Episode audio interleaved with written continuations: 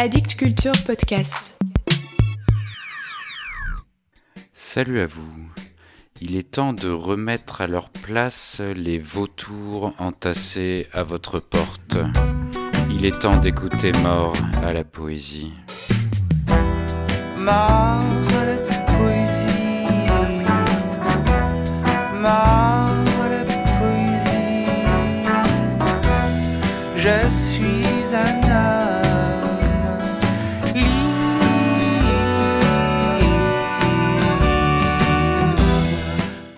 C'est une histoire qu'on ne connaît pas et pourtant qui ressemble à tant d'autres. L'histoire d'un peuple qu'on dit premier, qu'on dit autochtone, et qui se voit dépossédé de ses terres, spolié, perdre sa culture, sa langue.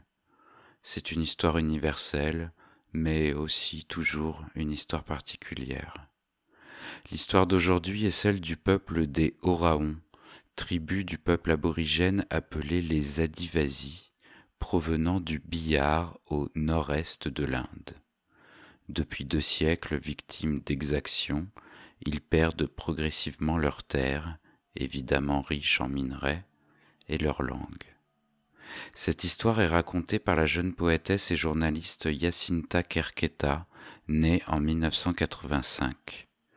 Son recueil de poèmes, paru en France en 2020 aux éditions Banyan, sous le titre Angor, qui signifie braise, colère, témoigne de cette histoire. Tout comme le livre de la poétesse kurde Shoman Hardy dont je vous parlais il y a quelques semaines, ce livre rassemble des textes qui comptent pour l'histoire avec toujours sa putain de grande hache. La poésie n'est pas là pour faire joli, elle est là pour transmettre, pour dénoncer, pour combattre et pour ne pas être seul. Ce livre est traduit de l'hindi et préfacé par Annie Monteau et je vous en lis quelques passages avant que vous vous précipitiez en librairie pour le commander. Écoutez. Quand le temps lèvera-t-il la voix? Le feu, tout comme l'aigle, fondent tous deux sur le cadavre, sous la bûche, à demi calciné. Mais le vautour perché un peu plus loin n'en a cure. Il flaire, lui, l'odeur fraîche du corps des nouveau-nés qui vient des maisons à distance. Il observe sans scier les petits qui grandissent et leur chair qui grossissent, faisant valoir ses droits sur l'acte de propriété. La mère, en ce moment, ne sait que faire. Elle qui connaît jusqu'à la moelle son petit, n'arrive pas à comprendre pourquoi il n'a plus que la peau sur les os, sec comme un bout de bois mort, ce petit qui est son bâton de vieillesse. Depuis longtemps, son sein est sec et le lait s'est tari comme un morceau de bois fumant. Sans espoir, elle brûle intérieurement et regarde à la porte où traîne toujours l'œil de quelques vautours à l'affût. Ils ont raflé chacun leur part de l'acte, les vautours, et bien repus, bâillant, ils digèrent à l'ombre un rot accroché dans la gorge qui leur chatouille le ventre. Finalement, jusque à quand les pauvres chairs du nouveau-né qui pendent aux os resteront-elles exposées aux vautours Combien de temps vont traîner les audiences à se saouler des fumées du feu dans la cour? Combien de temps les bûches fumantes continueront-elles à feindre de brûler? Les jeunes os qui dorment, quand vont-ils se lever cliquetant pour frapper sur le tambour de guerre?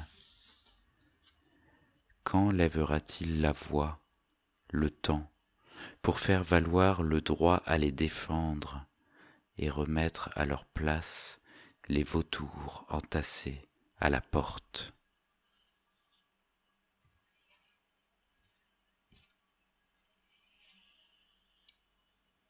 Un deuxième texte. La rivière, la montagne et le marché. Un dimanche au village. Je suis allé au marché tenant la petite par la main. Voyant partir un sentier entre les arbres secs, j'ai dit à la petite, Tu vois, c'est là qu'il y avait la rivière du village. Plus loin, voyant la terre crevassée, j'ai dit, C'est tout ce qui reste de la montagne. Terrifiée soudain, elle s'est blottie contre moi. En face s'étendait un vaste cimetière lugubre. J'ai dit, Tu vois, c'était jadis les greniers de nos ancêtres. La petite s'est mise à courir, on est arrivé au marché. Qu'est-ce qu'il vous faut? demande le marchand. Frère, un peu de pluie, un peu de terre humide, une bouteille de rivière, une boîte de montagne, et ça aussi sur le rayon du haut, une tranche de nature. Et cette pluie, pourquoi elle coûte si cher? C'est qu'elle n'est pas d'ici, dit le marchand.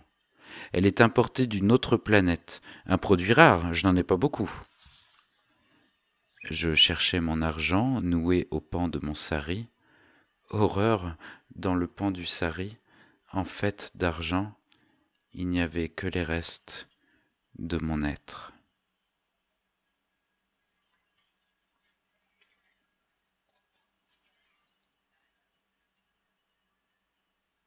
Et un dernier, les armes dans ma main. Je vois ma mère s'en aller tous les jours, mais elle n'a pas dans les mains la pioche et le bâton, elle a un arc et des flèches. Je lui cours après, et arrivé au sentier, je vois un groupe d'hommes qui s'assemblent. Et ma mère les rejoint pour disparaître dans la foule qui part en criant des slogans. Ce soir-là, maman rentre avec un bandage blanc sur la tête et du sang qui coule rouge sombre. Je la regarde bien, je vais toucher le sang pour voir et, et j'ai les yeux moi aussi qui ruissellent de sang. Ce jour-là, maman m'a pris sur ses genoux. Elle m'a juste dit Nous nous battons pour notre terre et pour défendre notre existence. Après moi, c'est toi qui te battras. Le lendemain, elle est repartie avec l'arc et les flèches. Tard dans la nuit, elle n'était pas rentrée. Toute la nuit, j'ai sangloté, je suis resté debout jusqu'au point du jour à l'attendre, mais elle n'est pas rentrée.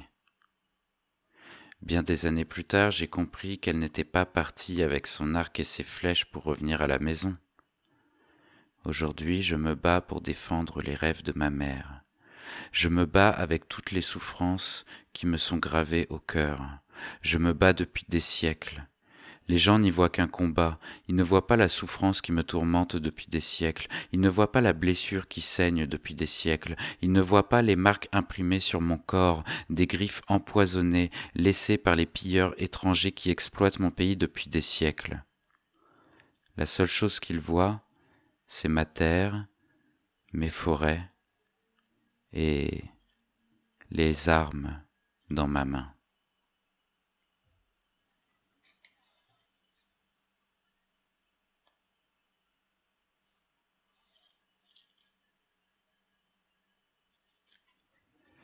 Voilà pour aujourd'hui.